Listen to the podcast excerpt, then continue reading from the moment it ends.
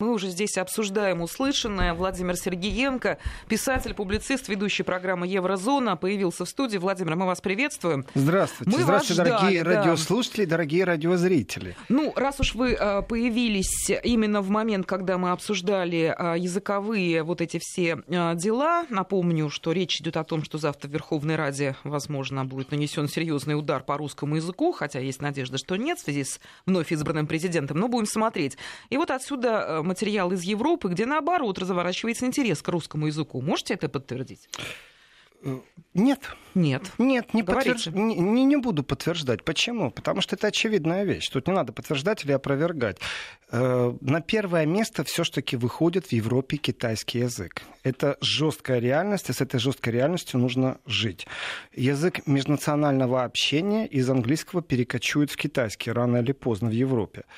Э, может лет через 50. Что же касается русского языка и интереса, это, конечно же, в тех местах, где существуют наши соотечественники. А их Иммигра... там немало? Немало. Э, миграция все-таки больше ста лет такая сильная. Была белая миграция, э, иммиграция 70-х, иммиграция 90-х, сейчас она вялотекущая. И в школьных дворах зачастую слышно действительно польскую, русскую и турецкую речь. Вот здесь, безусловно, все. Но я не скажу, что тенденция изучения русского привязана к желанию. Она просто есть. Вот она есть. Вот есть русский язык. Встаньте в Берлине на любом перекрестке и спросите громко, сколько время, и вам обязательно кто-нибудь ответит. Как это приятно. Хорошо, оставляем тему языка, тем более, что она в развитии. А, к политике опять без Украины не обойтись. А, ну, Ангел... куда же мы без нее? Ангела Меркель после выборов пригласила Зеленского посетить Германию. Это важный факт, тем более, что она его и поздравила не, не сразу, а, и она отказалась его принять до голосования во втором туре. Порошенко приняла. Вот что вы по этому поводу скажете, какие-то детали еще нам представите? Ну, сразу видно, что ставка на Порошенко у Берлина явно провалилась. Была ли она? Была однозначно была, иначе не было бы такой откровенной, ярко выраженной поддержки. Провалилась поддержка. Э, точнее, поддержка как э, состоялась, а вот по факту да, поддержки результата, результата эффективность нулевая. И здесь очень такой элемент тоже появился, некрасивый, я скажу, для внешней политики. Получается, э, Ангела первая, канцлер всея Германии, Федеративной Республики, очень даже крутит носом. Хочу этого принимаю, хочу этого не принимаю. Э, простите, пожалуйста, но канцлер э, по логике вещей должен работать с любым президентом Украины. Ну, да. С любым, а не иметь каких-то любимчиков. Это точка. Ну, ее трудно в чем-то упрекнуть. Она ничего такого не сделала. Она не приняла, канди... не она не приняла кандидата в президенты. А-а-а. Сказать, что она не поздравила вновь избранного, ну, тоже конечно, нельзя. Конечно. Сделала это Вначале телеграмка, да. вначале да, да, твиттер, э, потом телеграмка, или наоборот, вначале телеграмка, которая отразилась в твиттере. То есть даже не удосужилась. И с таким сильным сильнейшим опозданием соизволила их высочество Ангела I Может, это что-то личное. Политик с огромным опытом, э, со стажем, вообще человек другой политической культуры, но ниже ее достоинства Может, общаться с верит. новичком. Может, она не верит просто, Может. что это случилось. Может. Как и многие другие обожатели Порошенко не верят, что это случилось. Есть факт, да, конечно, и Меркель поздравила Зеленского с победой. Она пригласила его посетить Германию. Здесь, конечно, это, ну, скажем так, обязаловочка. Вот она была обязана это сделать. Хочет она того или не хочет. Существует проект, в котором Украина очень сильно присутствует. Так. Э, нормандская черветка. Россия — это игрок. Германия — это игрок. Украина — это страна, которая создала поле напряженности. И без Украины снимать напряженность начинать разговор о десанкционизации, это очень такая проблемная вещь. И исходя из предпосылок, то, что может произойти, давайте так, вот есть сплетни, есть слухи, есть желания. А, давайте привлечем Великобританию в нормандскую четверку, сделаем ее пятерку. А, давайте еще США. Ну, давайте раздуем и вообще все страны ООН пригласим, а Россия будет одна отдуваться. Ну, вроде бы как, да? Но мы знаем точно, что это невозможно сделать без России и без Украины. И вот здесь точка. Поэтому, конечно, Меркель обязана была все-таки, э, хочет она того или не хочет, это даже не знак вежливости, это абсолютно политическая работа, прагматическая, и нужно выходить на этот вектор общения. Поэтому она это сделала. Без большой любви. И это видно. Это видно. Это, это видно. видно даже по выражению лица, когда показывают. Ну, сейчас мы прерываемся, потому что пришло время очередного выпуска новостей. А мы обсуждаем европейские события. С нами Владимир Сергеенко, писатель, публицист, ведущий программы «Еврозона». Через несколько несколько минут продолжим. Продолжаем наш разговор. Сразу хочу другой вопрос задать Владимиру Сергеенко а, по поводу заявлений, которые прозвучали в Кабинете министров Германии. Там сказали о возможных подвижках в вопросе санкций после выборов на Украине. А, детали мы сейчас узнаем. Ну, речь, собственно, идет о подвижках об отмене санкций, я надеюсь да, давайте вначале озвучим, кто это сказал. Давайте. Это сказал не просто какой-то там, знаете, пресс-секретарь, э, отвечающий за связь с общественностью. Это сказал непосредственно Герт Мюллер. Мне так нравится фамилия Мюллер. И быть под колпаком Мюллера в данном случае это значит быть под колпаком экономического сотрудничества и развития. Вот такой Нет, у нас Мюллер есть министр, министр Германии. по вопросам да. экономического сотрудничества и развития Германии. И его надежда, она заключается в том, что он хочет, конечно же, конструктивный диалог между Москвой и вот такое троеточие, барабанная дробь, и Киевом. Ух ты. Вдумайтесь. Ух ты. Э, Кабмин Федеративной Республики Германии и такое заявление – Почему Германия заинтересована в конструктивном диалоге между Москвой и Киевом? Да очень просто. Представьте себе, вот просто представьте себе. Э, Киев подписывает документ новый о дружбе и сотрудничестве с Россией на таких-то и таких-то условиях. И говорит, у нас все в порядке с Россией, у нас больше нет никаких претензий друг к другу. Ну просто представьте себе на секунду. Соответственно, как быть западному миру, который вел санкции из-за Украины? Они останутся не просто у разбитого корыта, они э, будут сломлены и окажется, что они, простите у меня за это сравнение, ну, полные идиоты. Поэтому на опережение некоторые политики играют, и некоторые, конечно, члены э, Кабмина.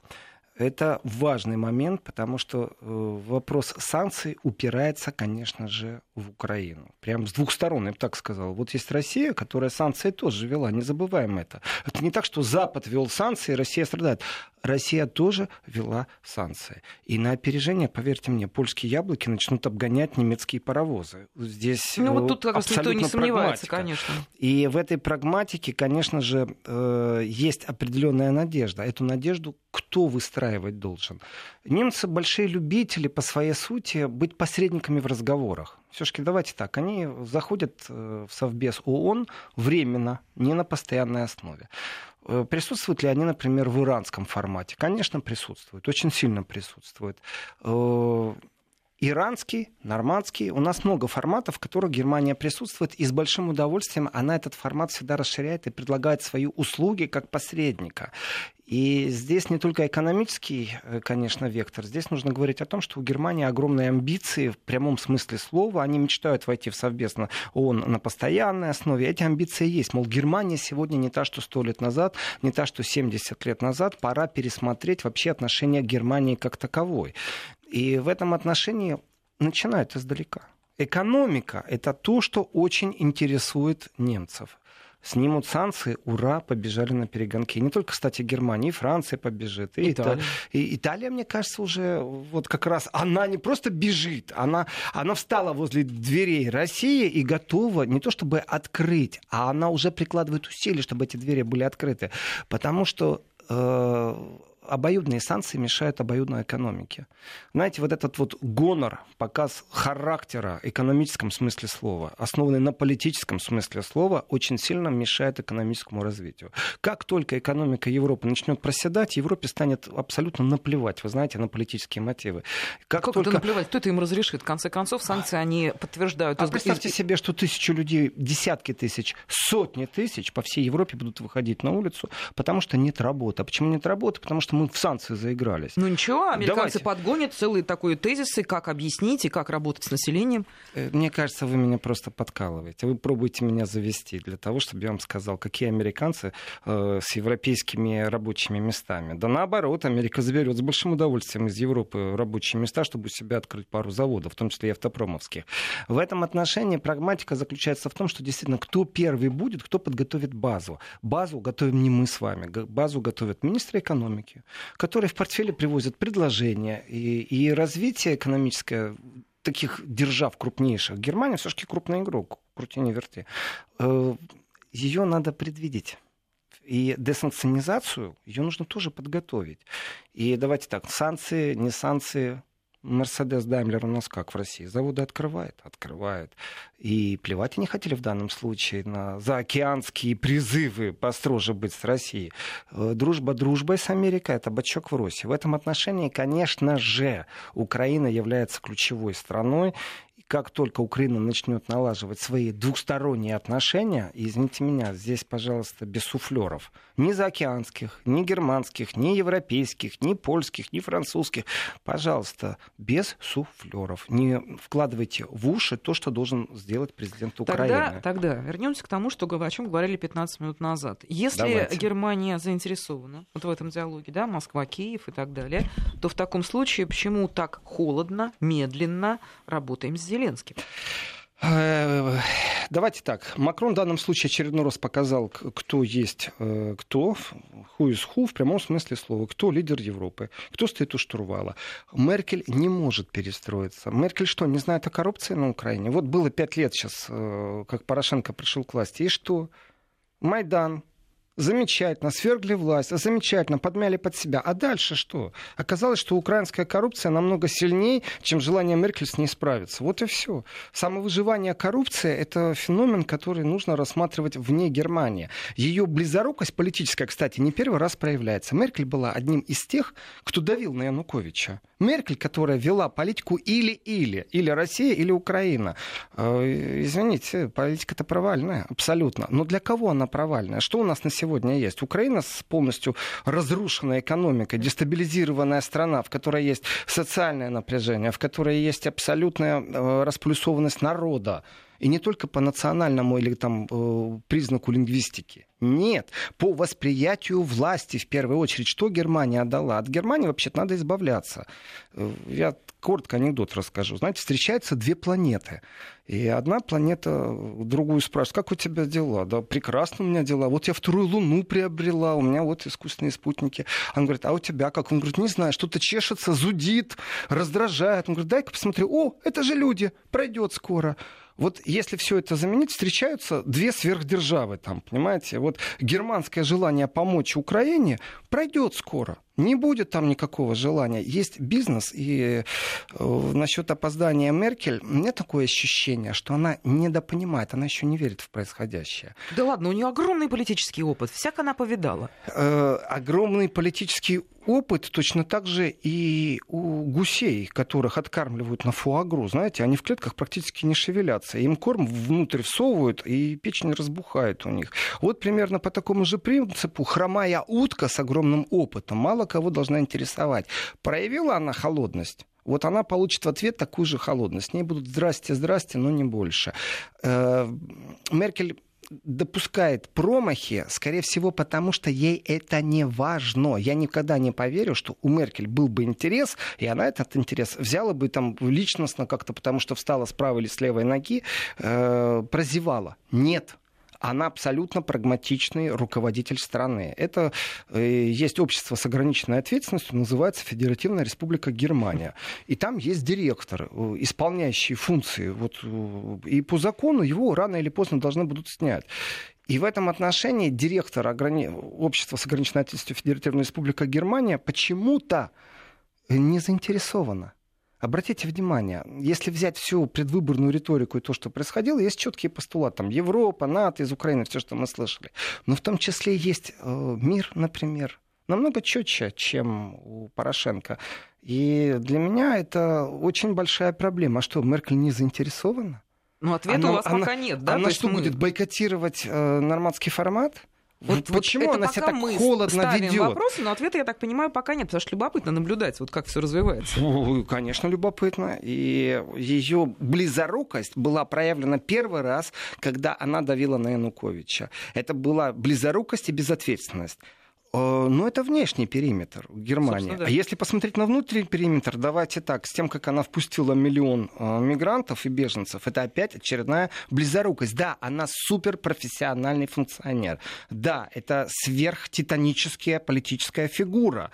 Но кто сказал, что она безгрешна или что она не делает ошибки? С мигрантами ошибка, ошибка. С Украиной ошибка, ошибка. Да выходит, Извините это... меня, пожалуйста. Так что ну, вот хорошо. этот опытный функционер на самом деле э, делает ошибки, за которые потом расплачиваются миллионы людей своим благосостоянием, тысячи людей своей жизнью расплачиваются. Это ошибки Меркель, не больше и не меньше. В том числе она единственное, что не одна несет ответственность. Все-таки здесь коллективный дух Запада присутствовал, когда они разрывали да, Украину и ставили ради, условия. Да, надо это сказать. Конечно. Ну, мы вот о страхах, о намерениях, об ошибках элит германских поговорили. Давайте к людям просто перейдем.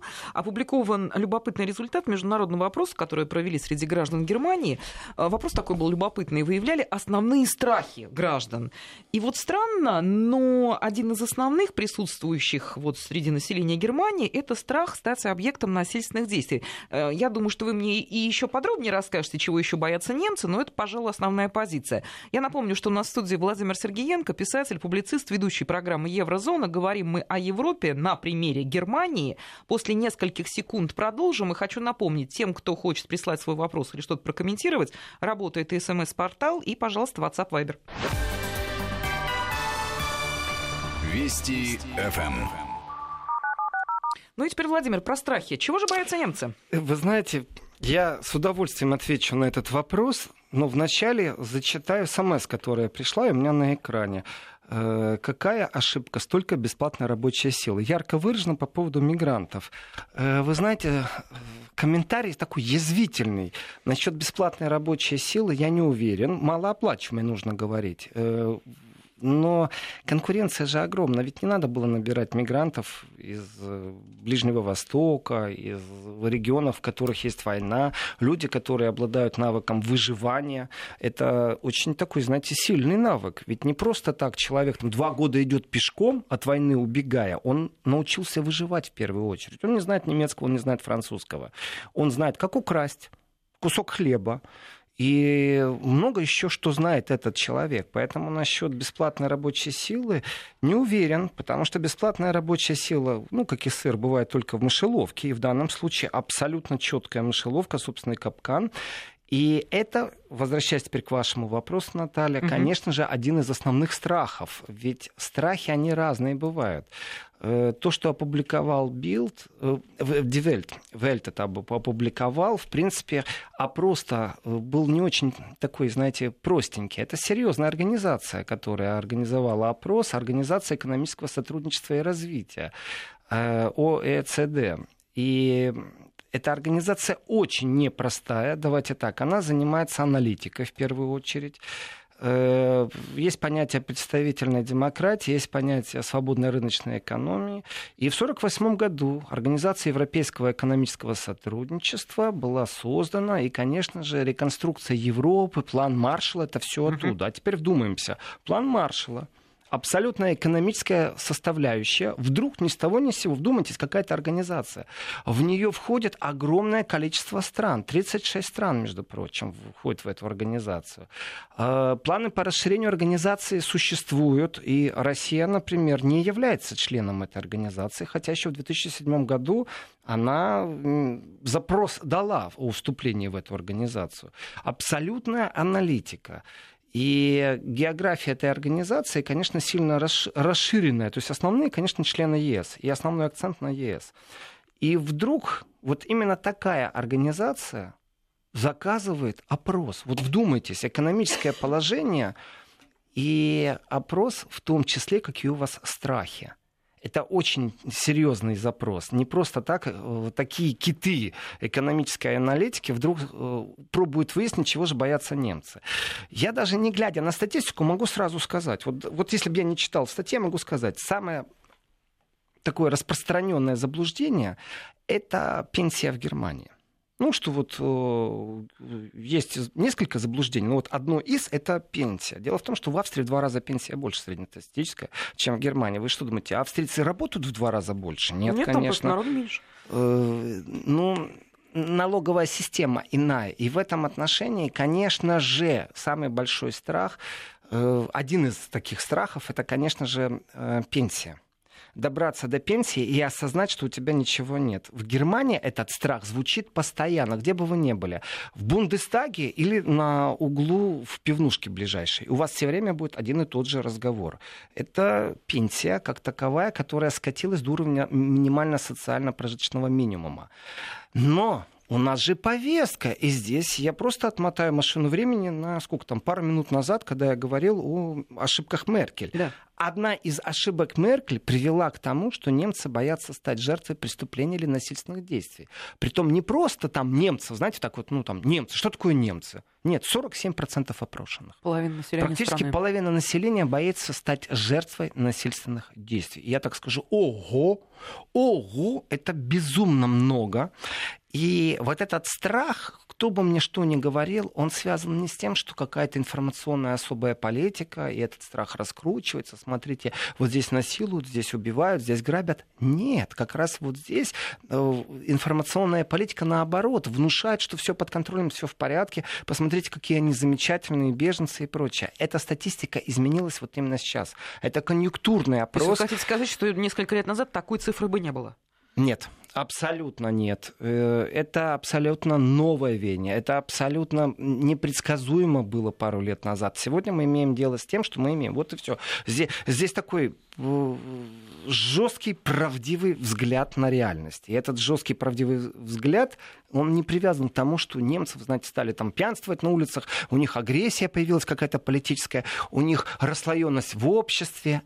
Нет правде нужно смотреть в глаза и называть все своими именами. К сожалению, не все это могут делать, потому что не хватает мужества. И Минстрим тоже очень специфический. Знаете, когда вам все говорят, ах, мы такие добрые, мы такие хорошие, давайте э, примем беженцев, а заканчивается тем, что статистику умалчивают. Э, вспомним Кёльн, и это именно политическое было давление на главу полиции, чтобы ни в коем случае не давали статистику по количеству изнасилований за один вечер. Дело не в том, что, ах, там нет проблем, 10 человек или 100 женщин пострадали, или 20 человек. Да мне глубоко все равно, 20 женщин или одна единственная женщина. За каждую женщину нужно было бороться. И там вот уж, к слову, очень по больному ударю, ведь немцы не защищали своих женщин на улице. Да, Убегали. Да, да, Почему? Да. Потому что были стаи иностранцев, которых они боялись, в том числе. И дело не в джентльменстве, а в элементарном страхе.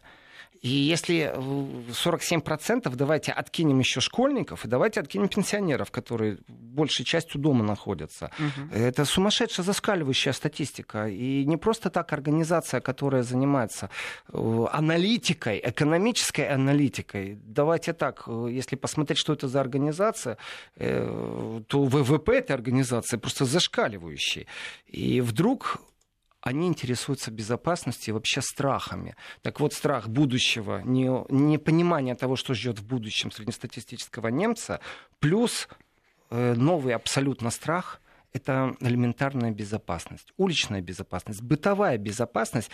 Э, вот слава богу, что не все жертвы. Ну, это мы говорим о стране, которую привыкли считать ну, одной из самых конечно. благополучных, вот безопасных. это правда. И это, это не я придумал. Это опрос, который заказала организация, занимающаяся экономической аналитикой. Не просто так они это заказали. Это очень важные цифры. И давайте так. Есть еще один страх, и здесь тоже очень важно. Э, люди боятся, например, стать инвалидом. Это безумно тяжелый вопрос, это очень опасный ну, слушайте, вопрос. в этом немцы не одиноки, я думаю, все в люди немцы, боятся в таких этом вещей. не одиноки, и поэтому это то, что нас сближает, мы такие же люди. Мы одинаковы в некоторых вещах. Стать беспомощным – это реальный наш страх. И здесь я вижу определенные общие ценности, извините меня. Не, ну, знаете, бояться физиологических проблем это одно, а другое дело в Германии хорошая соцподдержка, соцзащита людей с ограниченными возможностями физическими. Странно, что это попало в вопрос. Вот этот страх. Э, Германия переболела своей реформой здравоохранения, когда каждый, кто заходил к врачу, должен был еще и деньги заносить официально в кассу. Э, эта болезнь и реформа, я бы так сказал, она была ну, очень непопулярна в народе. И страхи оттуда еще идут, потому что социальный, не то чтобы социальный уровень там упал или еще как-то, нет, знаете, и дело э, не в том, сколько новых лифтов сделали, чтобы спускаться в метро людям с ограниченными возможностями, а дело в голове. Если ты не уверен в своей пенсии, точно так, что ты не уверен в том, что тебе государство предоставит что-то. Э, дестабилизация в умах, она начинается все-таки с политической арены, и то, как усиленно США пробует по рукам настучать Германии, давайте так, и Северный поток, и Автопром, и банковские штрафы, то, конечно, вызывает определенные сомнения. Конечно. Ну, давайте так, у нас осталось буквально там две минуты до финала программы. Отдадим их, вот что называется, полезному совету. Стало давайте. известно, что купюра в 500 евро, та самая фиолетовая бумажка, она скоро уйдет. Это важная информация для России. Россияне активно, с удовольствием ездят в Германию, в Австрию. С чем это связано? Что делать тем, тем у кого есть ну, наличка? Много кто уже отказался от 500-евровой купюры, и сказки о, там, о, каком-то обналичивании, о поддержке терроризма, это просто красивые сказки, ни больше, ни меньше. В смысле, что это, это та что самая купюра, из-за этого, которую... Да, только из-за этого, что вот благодаря 500-еврошным купюрам как-то усиленно происходит отмывка денег или поддержка терроризма. Это миф. Мы живем в интернет-пространстве, знаете, сегодня биткоины можно загнать в любую точку. Но на заправках в Германии те, кто не понимают немецкий, э, не поймут, что там написано. Мы не принимаем 500 еврошные купюры. Почему? Это самая подделываемая купюра. Самая. То есть фальшивомонетчики больше всего вот штампуют эту купюру. Не забываем, что миллион евро в 500 евроми купюрами это всего лишь 2 килограмма. В отличие от долларов, которые будут раза в три весить больше. То есть дипломате, конечно, удобнее перевозить. Но э, во многих магазинах есть такой без объявления, но ментальный отказ. Просто не берут эту купюру. Не берут, даже если она через машинку срабатывает, что она не Слушайте, ну фальшивая, ее не но берут. это же незаконно. Ну, расскажите это в магазине, когда вы хотите купить воду или хлеб, и у вас только одна 500-еврошная купюра. Извините, у вас ничего не получится. На любом языке можете возмущаться, ее просто не примут. Почему? Кассир должен взять на себя ответственность. Но я вам больше скажу. Вы знаете, самое что печальное, когда я засовываю эту купюру в банкомат, вот иногда у меня так получается. Э, хуже. Если бы выплюнула, ладно, забирает и высвечивается. На счет вам не зачислено, сообщим по почте. Просто... И потом мне приходит письмецо, в котором проверка длится около 6 недель. То есть аппарат съел, а взамен я получаю только через 6 недель за... зачисления на счет. Извините, аккуратнее с этими купюрами. Ну, мы, что называется, всех предупредили. Спасибо да. Владимиру Сергеенко, писатель, публицист, ведущий программы «Еврозона» был у нас в студии. Мы с ним не прощаемся. Скоро услышим снова.